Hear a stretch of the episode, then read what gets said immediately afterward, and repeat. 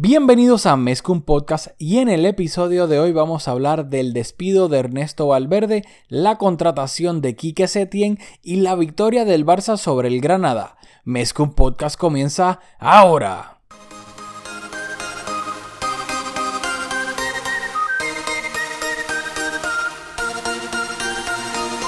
Kevin Roland, contigo empezó todo. Som el millor club del món, diguin el que diguin. Vinga Barça i vinga Catalunya! Apreteu-vos els cinc cinturons, que ens ho passarem bé. Bienvenidos a Mezcum Podcast, podcast dedicado a cubrir toda la actualidad del Fútbol Club Barcelona. Les habla Rafa Aldamuy junto a Julio Borrás. Dímelo, Julio. Dímelo Rafa, saludos y saludos a todos y a todas las que nos escuchan. ¿Qué está pasando Rafa? Bueno, despedimos a un entrenador. Desde la última vez que hablamos oficialmente, despedimos a un entrenador, contratamos otro y hubo un juego. Así que yo Sí, creo que mucha- pasaron bastantes cosas esta última semana y desde la última vez que grabamos el podcast el domingo pasado, ya que el lunes se hizo oficial el despido de Ernesto Valverde como entrenador del Fútbol Club Barcelona. También segundos después se hizo oficial la contratación de Quique Setién, como sé por qué te ríes, como el relevo de Valverde. La presentación en el Camp Nou fue el martes, donde Quique Setién tuvo una rueda de prensa, habló pues, de su filosofía, que no todos creo que conociendo la trayectoria de Setién en sus últimos dos equipos, el Betis y Las Palmas, creo que era bastante obvia, es un cruifista confesado, eh, enamorado del Barcelona, de Messi y de Busquets, un tipo que claramente pone a sus equipos a jugar un fútbol atractivo, ofensivo, salir con el balón desde atrás, presionar, que tal vez en defensa no son tan fiables, pero que pues juega lo que la gran, una gran parte del barcelonismo estaba pidiendo. Un fútbol pues mucho más vistoso que el de Valverde. Y básicamente eso fue lo que dijo. Eh, te cedo la palabra porque quiero saber tu opinión de hasta antes del partido, todo lo que transcurrió, eh, todo lo que aconteció, perdón, en la semana. Bueno, en cuanto al despido de Valverde, estamos de acuerdo, estoy seguro, con que el equipo ya era evidente que estaba careciendo de ideas, quizás hasta de motivación. Así que acompañado por esos resultados en partidos clave, obviamente estamos primeros en liga, eh, ha ganado dos ligas Valverde, así que si vemos el macro, pues quizás esos resultados no, pero en partidos puntuales en los cuales el Barça no ha tenido el mejor rendimiento, pues, pues esos resultados condenaron a Valverde y yo creo que, que era el momento para hacer un cambio. En cuanto a la contratación de Setién, eh, es un- una apuesta bastante grande, creo que es un- un- una contratación bien atrevida, mientras que cuando se contrató a Valverde fue un- una movida creo que bastante conservadora, ahora traer a Setién a mitad de temporada, un entrenador que aunque tiene las ideas claras, aunque todos estamos de acuerdo con que por lo menos con su discurso tiene la, la posibilidad de darle al Barça un juego más fluido, un juego que se acerque más a, nuestros valores, pero nunca ha sido entrenador de un equipo tan grande, con figuras tan grandes, nunca ha tenido un colectivo de jugadores tan talentosos como los que tiene ahora a su disposición. Así que todas esas incógnitas pues, hacen que, que su contratación sea una arriesgada. Sin embargo, sopesando todo, todos esos factores, yo, yo te diría que el Barça realmente no tiene mucho que perder, tiene una plantilla capaz de competir por todo y hemos visto que el techo de Valverde tiene su límite, así que ¿por qué no explorar a ver si Setién puede llevarnos a otro nivel? Así que yo, a mí personalmente me encanta la, la, la decisión de, de prescindir de los servicios de Valverde y me gusta mucho la contratación de Setién. Sí, yo creo que la, el, el despido de Valverde llega media temporada tarde, porque para mí Valverde, después de lo de Anfield, no se tuvo ni que haber montado en el avión de regreso a Barcelona. Así que claramente estoy bastante contento con esto y, estoy emocionado con Setién. Porque sí, es cierto que nunca he entrenado un equipo grande con el Barcelona. Que es un fan confeso de, pues, de tanto el cruifismo como del Barça, como de varios de sus jugadores. Y eso asusta un poquito pensando en el Tata, que el Tata Martino, que cuando entrenó al Barcelona, que también fueron bajo circunstancias, obviamente, lamentablemente, pues por la enfermedad que sufría Tito eh, Vilanova en ese tiempo, que llegó, pues no era como que se había pensado en, él desde eh, con, con anterioridad llegó por una circunstancia complicada, pero que cuando llegó se vio starstruck. Que un día estaba haciendo nada y el otro día estaba en... No, nada, pero de momento le, le, cayó del cielo entrenar al Barcelona y no supo manejar, que eso también es bastante importante, el vestuario. Y claramente, pues eso es uno de lo que uno piensa que puede ser el problema con Setién. Yo futbolísticamente creo que le irá bastante bien al Barcelona en casi todos los partidos. Pero pues eso era lo, único que me preocupaba o me preocupa. Pero tengo la esperanza de que no, no vaya a estar tan starstruck y le vaya y le vaya bien con el Barcelona. También me gusta mm, su apuesta ofensiva. Aquí los que llevaban matando a Valverde, a la Junta, que se fuera a Valverde por el fútbol, que el Barça no jugaba nada, etcétera. Claramente con Setién vamos a jugar el tipo de fútbol que le gusta a casi todo el barcelonismo y por el cual el Barcelona es bastante conocido. ¿Sabes? Ese juego de posesión, presión alta, sacar el balón desde atrás, arriesgar, un estilo de fútbol ofensivo. Así que yo honestamente estoy bastante ilusionado con la contratación de Setien, que fun fact para los que nos escuchan, él fue entrenador del Lugo por muchísimo tiempo. Y Julio y yo, cuando fuimos a Barcelona a estudiar, nuestro primer partido que vimos cuando estuvimos fue en el Mini, al Barça B. Y el Barça B jugó contra el Lugo ese día. Así que nosotros vimos al Lugo de Quique Setién en vivo y en directo desde el Mini ahí en Barcelona. Si, si Setién se convierte en una leyenda del banquillo del Barça, pues, pues eso podemos presumir de eso. De, si no, pues es una, una, historia en porquería. Pero yo creo que para, para cerrar con, con, eso y comenzar a hablar del partido, lo dijiste varias veces, pero la, la, clave aquí es la ilusión. Que tenemos un entrenador que realmente es un poco incierto su rendimiento, pero ciertamente e, en este momento nos causa bastante ilusión y yo creo que eso es algo necesario y positivo. Así mismo es. Como dije en el episodio pasado, este equipo le, le estaba como medio a medio gas. Le hacía falta como que un choque eléctrico para que arrancaran. Y, creo, y, espero y creo que puede que Kike Setién puede ser ese choque eléctrico. Dicho eso, el Barça llegaba el domingo.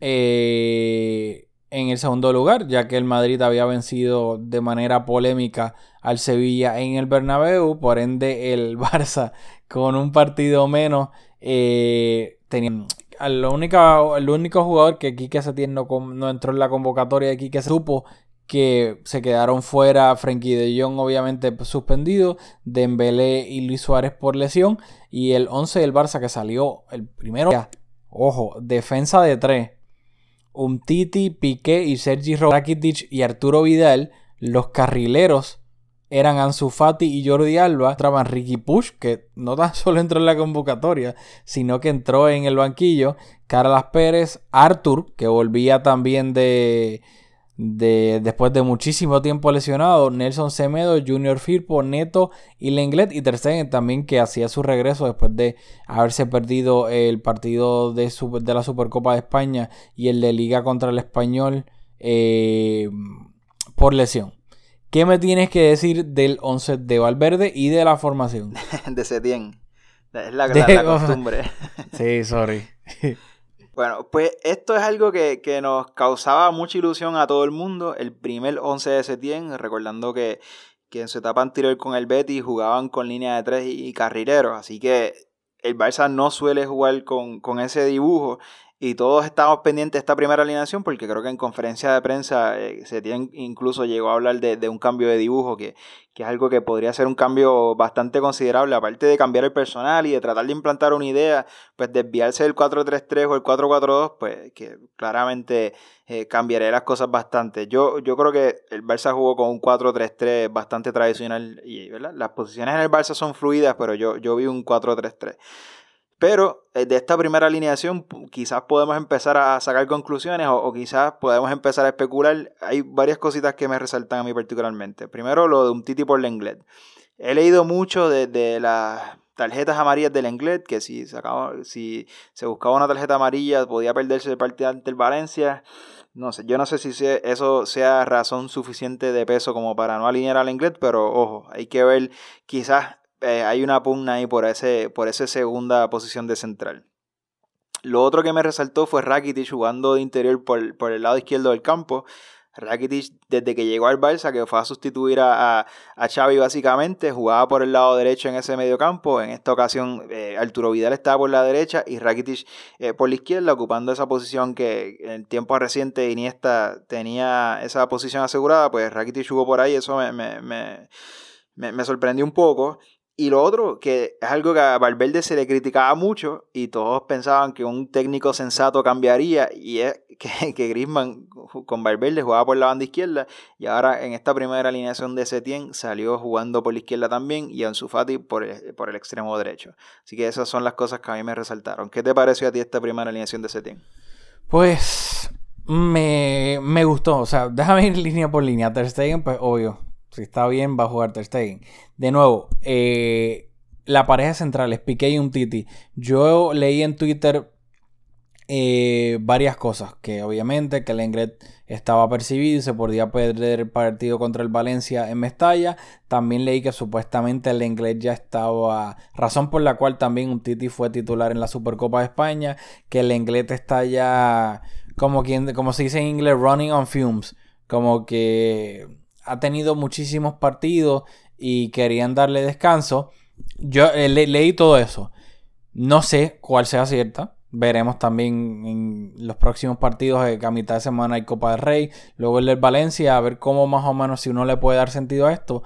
No sé, honestamente, pero a mí me encanta que haya jugado un Titi porque, como mencioné en el episodio pasado, hay que recuperar un Titi y más todavía cuando enviamos a Todibo al Schalke a préstamo. O sea, ahora mismo el Barça tiene tres centrales de jerarquía y luego Araujo del, filial.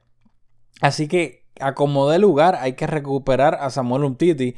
Así que por, sea por la razón que sea, que Setien haya decidido poner a, un Titi, sea por la eh, que el inglés estaba percibido, porque pues, se puede lesionar, o porque simplemente quiere un Titi, prefiere un Titi por encima del inglés Qué bueno que está jugando un Eh, Jordi Alba, pues obviamente lateral izquierdo, carrilero, como que lo quieras ver, claramente es el titular indiscutible. Sergi Roberto de lateral derecho o tercer central en esa línea de tres, como lo quieran ver de nuevo. Resulta curioso que aquí, técnico tras técnico, aquí seguimos quejando entre Semedo, Sergi Roberto, pero al final del día, el que sigue siendo el lateral derecho de todos los técnicos que vienen, la mayoría del tiempo es Sergi Roberto. Así que nada, no me sorprende, pero va a ser curioso porque lo que yo siempre he criticado de Sergi Roberto como lateral derecho es que para partidos así contra el Granada en el Camp Nou, obviamente vale Sergi Roberto. A mí el, lo que me preocupa de Sergi Roberto como lateral es cuando nos toca en la Champions contra un equipo que tiene un extremo de nivel, un Mané, un Hazard, etcétera, Neymar, eh, sino un Sterling, cosas así, no contra el Granada de Camp Nou, que va a ser interesante ver que cuando le toca al Barça eso en Champions, ver cómo eh, actúa Setien. Luego el medio campo, de nuevo, sabemos que eh, Setien es un enamorado de Busquets, obviamente iba a jugar. Eh, Frankie estaba percibido, Arthur está volviendo de una lesión, Ricky Pucha estaba en el banquillo, pero yo creo que nadie imaginaba, nadie en su sano juicio iba a pensar que Ricky Puch iba a jugar de titular. Eh, por lo menos en este partido, creo que Setien también fue inteligente. O sea, en el sentido de que no quiso ruffle the feathers. O sea, es para que no vas a poner a Ricky Push de titular entre el primer partido y molestar a Arturo Vidal y a Rakitic. Que respetó las jerarquías en ese sentido. Que luego ya down the road en un partido ponga por encima a Ricky Push o Arturo Vidal o Rakitic en algún partido, puede que lo haga. Está la jerarquía, dijo yo no voy a molestar mucho aquí a nadie. Eh, y arriba, Messi, Griezmann y Ansu Fati creo que tampoco es como que había muchas eh, opciones, pero me encanta que con Suárez fuera haya pensado Ansu Fati, The Chosen One ahí. Lo único que yo criticaría de todo esto es lo que tú mencionaste, que mm, para mí resulta ilógico poner a Griezmann de extremo izquierdo y Ansu Fati de extremo derecho. Estás desperdiciando a los dos de manera increíble. Así que si, si yo tuviese que criticar algo de la alineación, Sería eso, lo único. Bueno, vamos entonces a empezar a hablar del partido. Eh, bueno, el... No, no, dale, ya ya hablé un montón. No, primero, yo creo que este es un, partido que hay que... Es el primer partido de Setien. El líder en asistencia al equipo y el nueve titular, Luis Suárez, no estaba, eh, o sea, está lesionado, no vamos a contar con él por, por las próximas semanas. Eh, no voy a mencionar a Dembélé porque, porque no, no, es un jugador que no está teniendo mucha continuidad esta temporada, no, no es parte importante del equipo, pero con Frankie de Jong, que se ha consolidado en el medio, también ha percibido. O sea que lo que quiero decir es que para hacer el primer partido Setien estaba entrando con algunos condicionantes yo creo que importantes. Sin embargo, no empecé a eso, el Barça en la primera mitad creo que vimos el fútbol del fútbol más vistoso que hemos visto recientemente, por lo menos el, fútbol que a nosotros los fanáticos del Barça nos gusta ver, pases bastante rápido, una conducción bastante rápida, mucha posesión, controlando el partido. Yo creo que podemos estar de acuerdo con que la primera mitad sin tuvimos oportunidades que quizás las vamos a enumerar pero vimos una primera mitad con un Barcelona diferente al Barça de Valverde, que era un Barça un poco más estancado, sin ideas, más, aburrido, y, vimos un Barça conectando mejor, así que yo creo que la primera mitad fue de esa ilusión que venía eh, entrando en el partido se, tradujo a, un fútbol bastante vistoso en la primera mitad, aunque no conseguimos anotar ningún gol.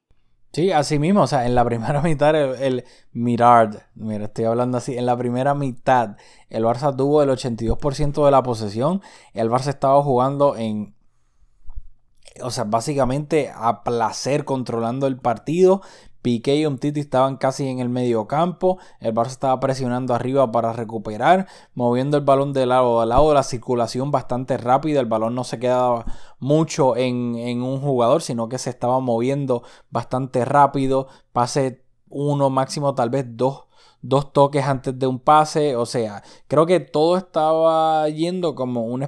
Parecía bastante al estilo, obviamente, del, del Barça de Guardiola, tipo balomano, ¿sabes? De lado a lado, de lado a lado, y sometiendo al Granada por completo, que el Granada, si recuperaba el balón, básicamente no hacía casi nada con él, porque no, no lo tenía. Y tampoco era que estaban creando ocasiones de peligro en los, al contraataque las pocas veces que la tenían. Así que para mí, el. ¿Sabes? Fue una. Una primera mitad donde el Barça lo controló por completo. O sea, sin duda alguna. Que sí, que tal vez no había llegado el, eh, no llegó el gol, que faltó un poco de profundidad, pero. O, no profundidad, sino que tal vez faltó un poco de. de frescura en ese último tercio que yo se lo achaco bastante. Uno, pues en verdad, básicamente, teniendo en cuenta la alineación, a que Ansu Fati estaba jugando de extremo derecho y a que Griezmann estaba jugando de extremo izquierdo. Yo creo honestamente que si ambos hubiesen estado jugando por la banda donde se desempeñan mejor, las ocasiones del Barça en ese último tercio hubiesen sido mucho más limpias y, y, más peligrosas. Pero creo que el Barça hizo un partidazo en la primera mitad controlándolo, sometiendo el Granada. O sea, fue un monólogo la primera mitad, por no decir todo el partido. Bueno, yo desde mi perspectiva, el, control del Barça no se traduce en goles por dos razones. Y aquí yo creo que vamos a entrar un poco en controversia. Eh, yo, estamos claros con que quizás la, posición de los extremos hubiese sido ideal cambiarlo de banda. Sin embargo, Ansu Fati fue el beneficiario del buen juego del Barça. Creo que tuvo los movimientos de Ansu estuvieron excelentes. creo que estaba en el lugar correcto. Siempre colocándose en situaciones, dándose la oportunidad de, de, de anotar goles. Pero cuando se encontró en esas posiciones, que una fue eh, entrando por el mismo medio, yo creo que quizás ahí el, la, posición en el campo no lo condicionó y la otra un balón que, que un centro que venía con bastante fuerza, pero que, creo que tampoco la posición, el hecho de que estaba jugando de extremo derecho, no creo que fue un factor considerable. Yo creo que es un, jugador joven que naturalmente está verde, lo normal es que esté verde, lo raro sería que, que terminara esa jugada con, con, la calidad de, o, con el temple que lo hace Suárez habitualmente. Así que yo creo que las jugadas más claras terminaron por, por las circunstancias y por los buenos movimientos de Ansu, pero terminaron en las botas de Ansu y pues naturalmente por, por, por, su falta de experiencia, por lo que sea, pues no fue capaz de terminarla. Y eso es algo que, con continuidad, con madurez física, con, con la madurez de su juego, pues quizás pues, pues, pueda comenzar a aprovechar esas oportunidades hubo otro factor, creo que condicionó el partido, y es algo que estoy seguro que Setién vio y creo que Arturo Vidal, aunque hizo una asistencia espectacular, como vamos a comentar, le quita al Barça algo en una posición del campo y, creo que Rakitic falló de lo mismo, pero me quiero enfocar en Arturo Vidal primero. Vidal, en el medio del campo te da mucha recuperación, mucho recorrido. Y cuando está cerca de la portería, pues tiene. Siempre está presente en esa área, pisa mucho eh, esa área. Y pues es un jugador que con su esfuerzo, más que con su calidad, aunque tiene calidad como vimos hoy en, ese pase, pues es capaz de crear opciones de gol. Pero entre la mitad de la cancha y el área, en, ese pedazo del campo, Arturo Vidal no te da nada. O sea, no, la toca, no, no la recibe y se gira.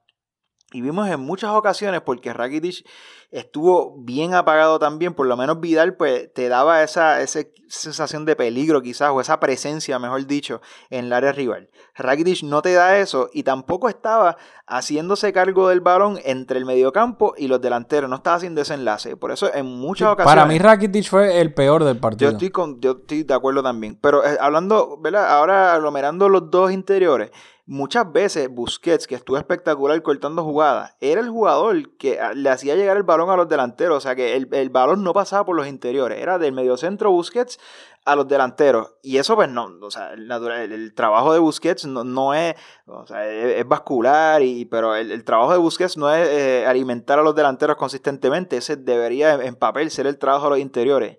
Y yo creo que con jugadores en ese sector del campo con un poquito más de capacidad de, recibir el balón, de estar en los lugares correctos para luego alimentar a los delanteros con balones filtrados o recibiendo posicionalmente más inteligente que, que y que Vidal, yo creo que el Barça hubiese tenido muchas más oportunidades porque eh, veíamos un equipo que en donde la recibía, eh, Busquets cortaba la jugada y se la daba a Messi y Messi era esa fuente de creación. Así que yo creo que debemos de tener un poquito más de apoyo entre, el, entre el medio y el área. Así que en, en esa área del campo creo que el Barça con Suárez, con, con Vidal y con Rakitic tiene unas carencias. Claro, en, en eso último yo estoy totalmente de acuerdo contigo. O sea, hay que tener en cuenta el personal, especialmente en, en el mediocampo, en la sala de máquinas. O sea, en nuestros interiores fueron Vidal y Rakitic. Con Frenkie y con Arthur, yo estoy con 300% seguro que el Barça hubiese completado muchísimas más ocasiones de gol y probablemente anota en esa primera mitad sin duda alguna. Em, yo creo que eso, eso es una, si no es la razón, es una de las razones más importantes. Estoy totalmente de acuerdo contigo. Pero para mí, yo, en lo de Ansu, yo pienso que, al igual que Grisman, de la misma manera que te lo digo de Ansu, te lo digo de Grisman. Creo que, eh, pues, que estén jugando ambos en bandas que para mí no son las de ellos, creo que pues desperdicia bastante el talento que tienen los dos. Em, pero sí, hay que tener en cuenta que el Barça tenía los interiores que tenía, que eso condicionaba bastante y más a un Granada que estaba completamente replegado. Eh, que Arturo Vidal sí te da. Para mí Arturo Vidal hizo un gran partido en las cosas que él sabe hacer bien. O sea, para mí Arturo Vidal hizo un partidazo en lo que él sabe hacer bien. Obviamente no, Arturo Vidal no es que le vamos a pedir que sea Frankie de Jong o Arthur, pero en lo que él sabe hacer bien, para mí tuvo un excelente partido. Eh, Pero rapidito, aún así el Barça seguía 0-0, que eso era lo, preocupante, era, el resultado, no el juego. Yo creo que eso eh, durante los últimos meses eh, era al revés, que tal vez los resultados siempre llegaban por lo general, pero el juego era bastante preocupante. Por lo menos en este partido, pues el problema era que el partido todavía seguía empate 0 a 0. Y en el minuto, en el minuto 71 iba a haber un cambio, iba a salir Rakitic, entraba Ricky Push. Luego, eh, dos minutos antes de que entrara Ricky Push, que creo que obviamente hay que mencionarlo porque esto también condiciona el partido. Germán Sánchez, eh, defensa central del Granada, vio la segunda amarilla para mí, una segunda amarilla. ¿Qué, perdón? No, para mí fue una amarilla clarísima. Eh, y me gusta que estamos aquí diferiendo para que no sea tan. Ay, sí, te, tienes la razón, estoy de acuerdo. Para, Julio piensa que injusta, yo pienso que totalmente merecida. Eh, Germán Sánchez recibió la segunda amarilla en el minuto 69, por ende fue expulsado. El Granada se quedaba con 10. Dos minutos después de eso es que el Barça hace el cambio. Eh, el primer cambio de Setién como entrenador del Barcelona fue darle salida a Ricky Push al mediocampo de este Barcelona y entonces el gol del Barcelona iba a llegar en el minuto 76 iba a ser una jugada que comenzó con un pase filtrado de un Titi a Jordi Alba. Jordi Alba llegó hasta la línea de fondo lo más rápido que pudo, pero pues ya que estaba llegando ahí en el último momento, el centro que sacó no tuvo mucha potencia, lo cual pues llegó a los pies de un jugador del, Granada y luego Ricky Puch en ese sector izquierdo cerca del córner eh, presionó, recuperó el balón, lo jugó con Busquets, que luego Busquets jugó con Messi en el, yo diría que un poquito varios pies fuera eh, del borde del área, Messi de primera eh, se la pasa a Grisman que estaba ya un chispitín dentro del área. Grisman hace una, no una pared, pero no se la devuelve, sino que de primera se la toca Arturo Vidal y Arturo Vidal de taquito se la deja a Messi, que había hecho ya el desmarque para marcar eh, casi desde el punto penal. Una, para mí una jugada espectacular, un golazo colectivo para que el Barcelona abriera el marcador con bueno, yo creo que quiero dar un poquito hacia atrás antes del gol, igual de buena que fue, por lo menos en, la vuelta al estilo, o, en el fútbol que a, que a, nosotros nos gustaría ver, pues en esa primera mitad eso se cumplió. Sin embargo, en la segunda, el Barça tenía la misma idea, pero el, Granada como que empezó a, coquetear con la idea de, se sentían cerca de tener un punto y, crecieron un poco en confianza. E incluso tuvieron una jugada que le dieron al poste por dentro. Así que se empezaba yo, una jugada, sí, una jugada, pero una jugada clarísima, porque el, balón le pega al poste, pero le pega el poste por dentro. Y Ter Stegen rendido, no tenía ninguna opción de llegar. Y el Granada parecía estar cogiendo confianza. No, no estoy diciendo que, que, merecían el empate, ni mucho menos, pero el, el, partido se complicó, no fue tan cómodo como en la primera mitad. Y creo que en el campo se sentía el nerviosismo porque el primer partido de Setién después de despedir a un jugador que iba a un entrenador que iba primero en liga empatar en Camp Nou ese primer partido incluso perderlo tras esa acción que dio en el poste pues yo creo que era palpable los nervios. Así que en ese contexto el Granada se queda con un jugador menos, entra Ricky Puig, que creo que hay que comentarlo, la, capacidad que tuvo para tener el balón mucho en esas zonas donde estaba hablando ahorita que tenemos esa carencia, fue bastante positivo ver esa, esa incursión de Ricky en esa área y el gol espectacular, o sea, colectivamente un, un gol muy bonito y la, eh, la visión y la, y la calidad de, del Arturo Vidal para dejarle el balón a Messi espectacular y obviamente la definición pues para Messi bastante sencilla, pero el, como la capacidad del equipo para dejar a Messi en posición de rematar así, pues fue, fue espectacular.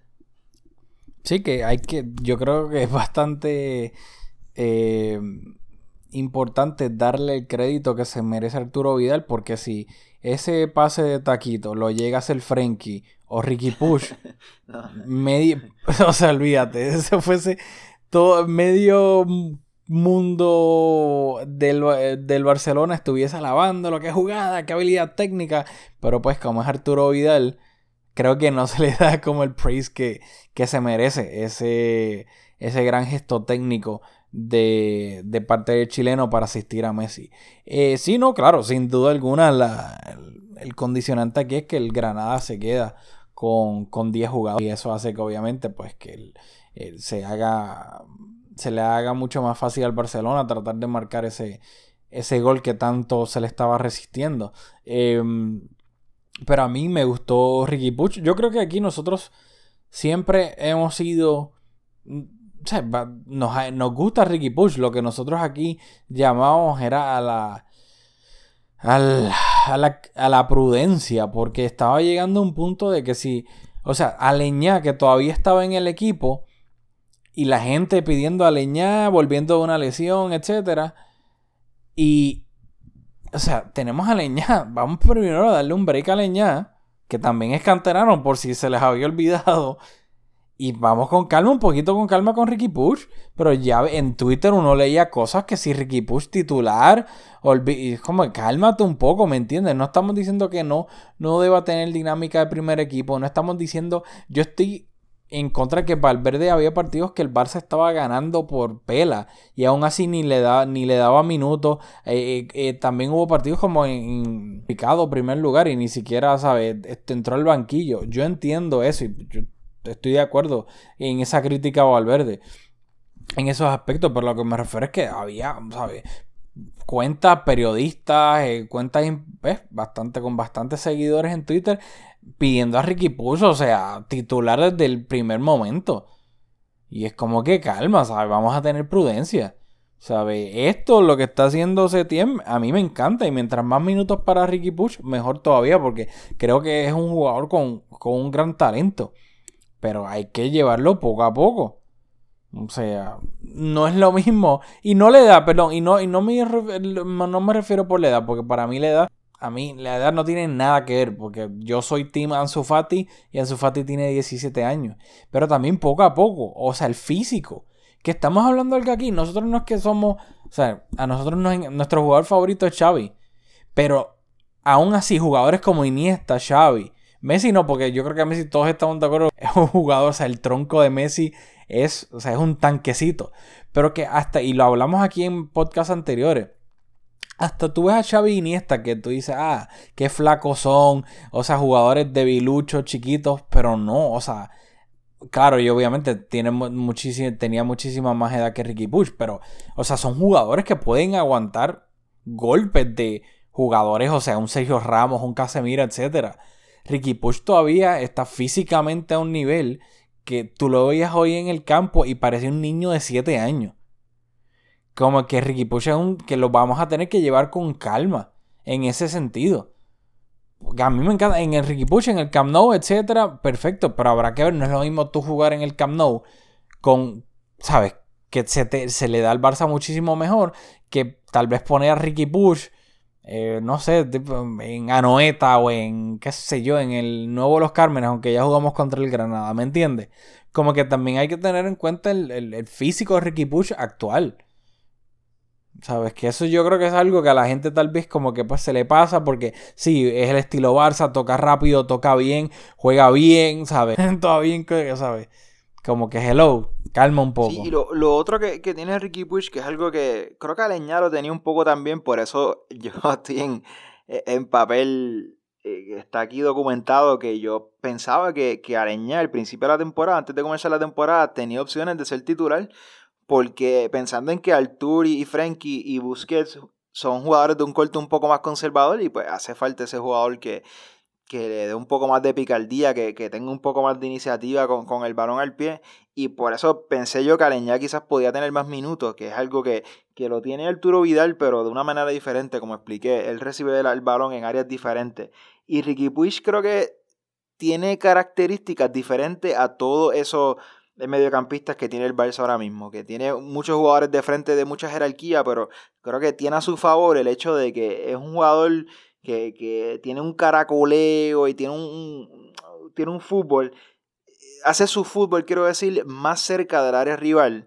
O sea, es capaz de, de hacer esos movimientos en zonas más cercanas al área rival que por ejemplo un Artur que, que te lo hace todo espectacular pero más en, en, el propio campo del Barça para darle un poco de pausa al partido o sea que nosotros es raro ver a Artur eh, cerca de la portería contraria asociándose mucho. Entonces creo que Ricky tiene, tiene esa capacidad que, que Frankie es capaz de hacerlo también pero Frankie un poco tiene más recorrido ocupa más, eh, más espacios en el campo. Ricky por, por, su físico pues creo que nos puede dar eso de, de hacer esas cosas que nos gusta ver en el medio más cercanas al área rival que creo que es algo que no hace mucha falta. Así que ojalá tenga más minutos y, y, ojalá que, como tú dices, se desarrolle y no, no tanto en su juego, que, que naturalmente le, le, falta por desarrollarlo, pero sobre todo físicamente, que, que en este fútbol, pues, solamente hay que ver ejemplos como Adama, que hay jugadores que, que sin ser los más talentosos, pues viven de su físico. Así que los grandes jugadores son los que pueden integrar las dos cosas. Así que ojalá que físicamente pueda tener la capacidad de, de competir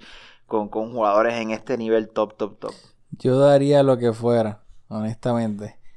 Porque Adama se sacaron una foto al lado de Ricky Push. Pero, o sea, no con la camisa, sino con la camisilla. Solamente con la camisilla.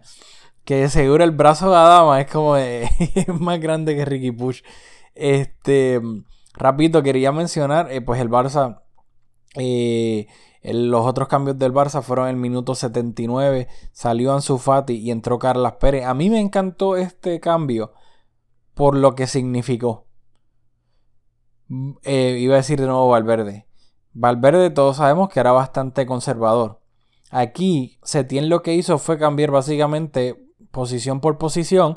Simplemente poner a alguien con frescura. Y sabemos que Carlas Pérez es un jugador bastante rápido y con mucho recorrido y sacrificio.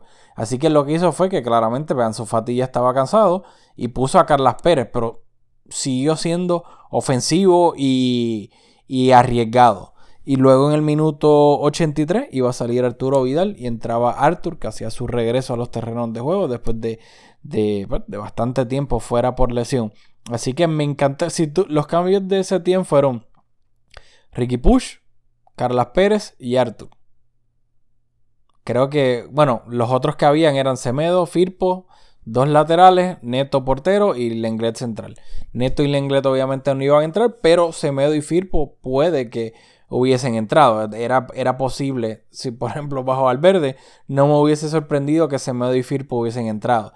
Pero pues bajo Setién. Bueno, no, no Firpo, pero, pero, pero sí quizás Semedo y adelantar a Sergio Roberto. Exactamente. el, el, corte más el famoso cambio de, de, subir a, a Sergio Roberto y poner a Semedo de lateral. Eh, pero sí, creo que pues quería comentar eh, eso y luego pues el partido se iba a terminar 1-0 a favor del Barcelona, que para mí de la misma manera que hay veces que cuando el Barça no juega bien, pero termina ganando goleando, la crítica es sí, goleó, qué sé yo, pero no jugó bien. Yo creo que de, pues, de esa misma manera ahora podemos decir que el resultado no refleja el dominio abrumador del Barcelona sobre el Granada la mayoría del partido.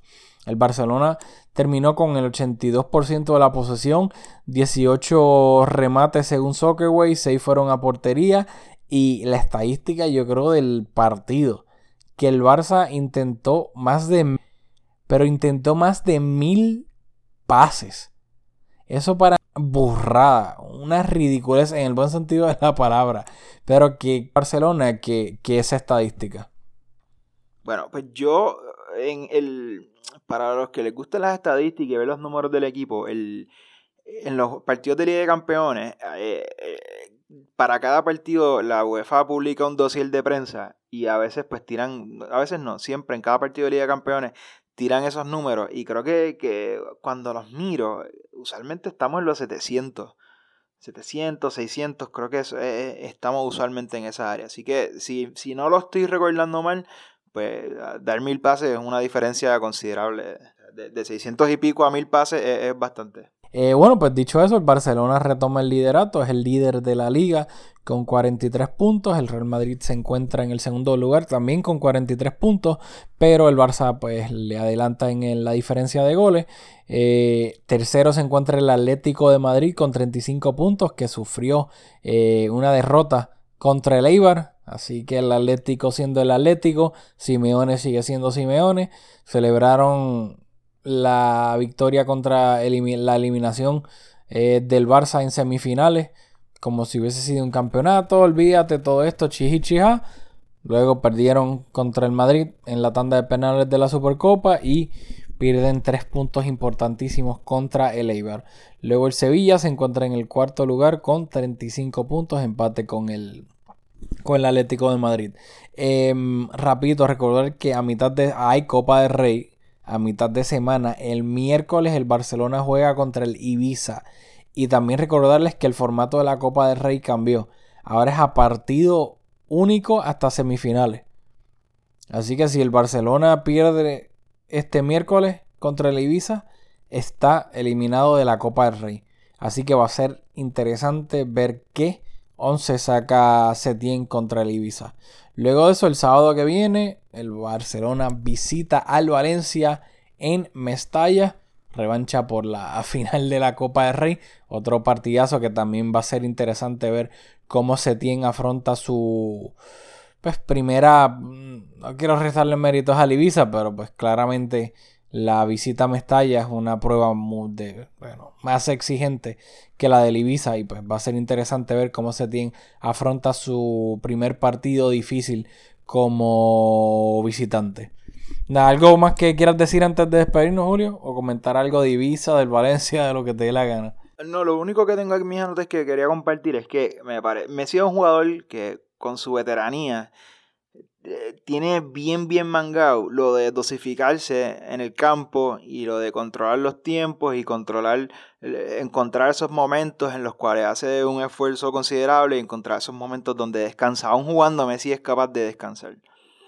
Y en este partido eh, ante el Granada, primer partido de Setien, desde el primer momento vimos a un Messi bien metido en el partido, eh, siendo el capitán. Creo que yo lo interpreté como dándole un voto de confianza a Setien, como diciendo yo, yo, yo estoy contigo. Porque lo vimos metido en el partido desde el principio, que no suele ser habitual en Messi. En los partidos grandes, pues naturalmente sí, pero en un partido en el Camp Nou contra un rival un poco inferior, pues eh, podríamos ver a un Messi un poco más pasivo. Así que me, da la impresión a mí de que Messi aprueba de, esa decisión de la, directiva. Qué bueno que Messi tomó esa, esa actitud de líder.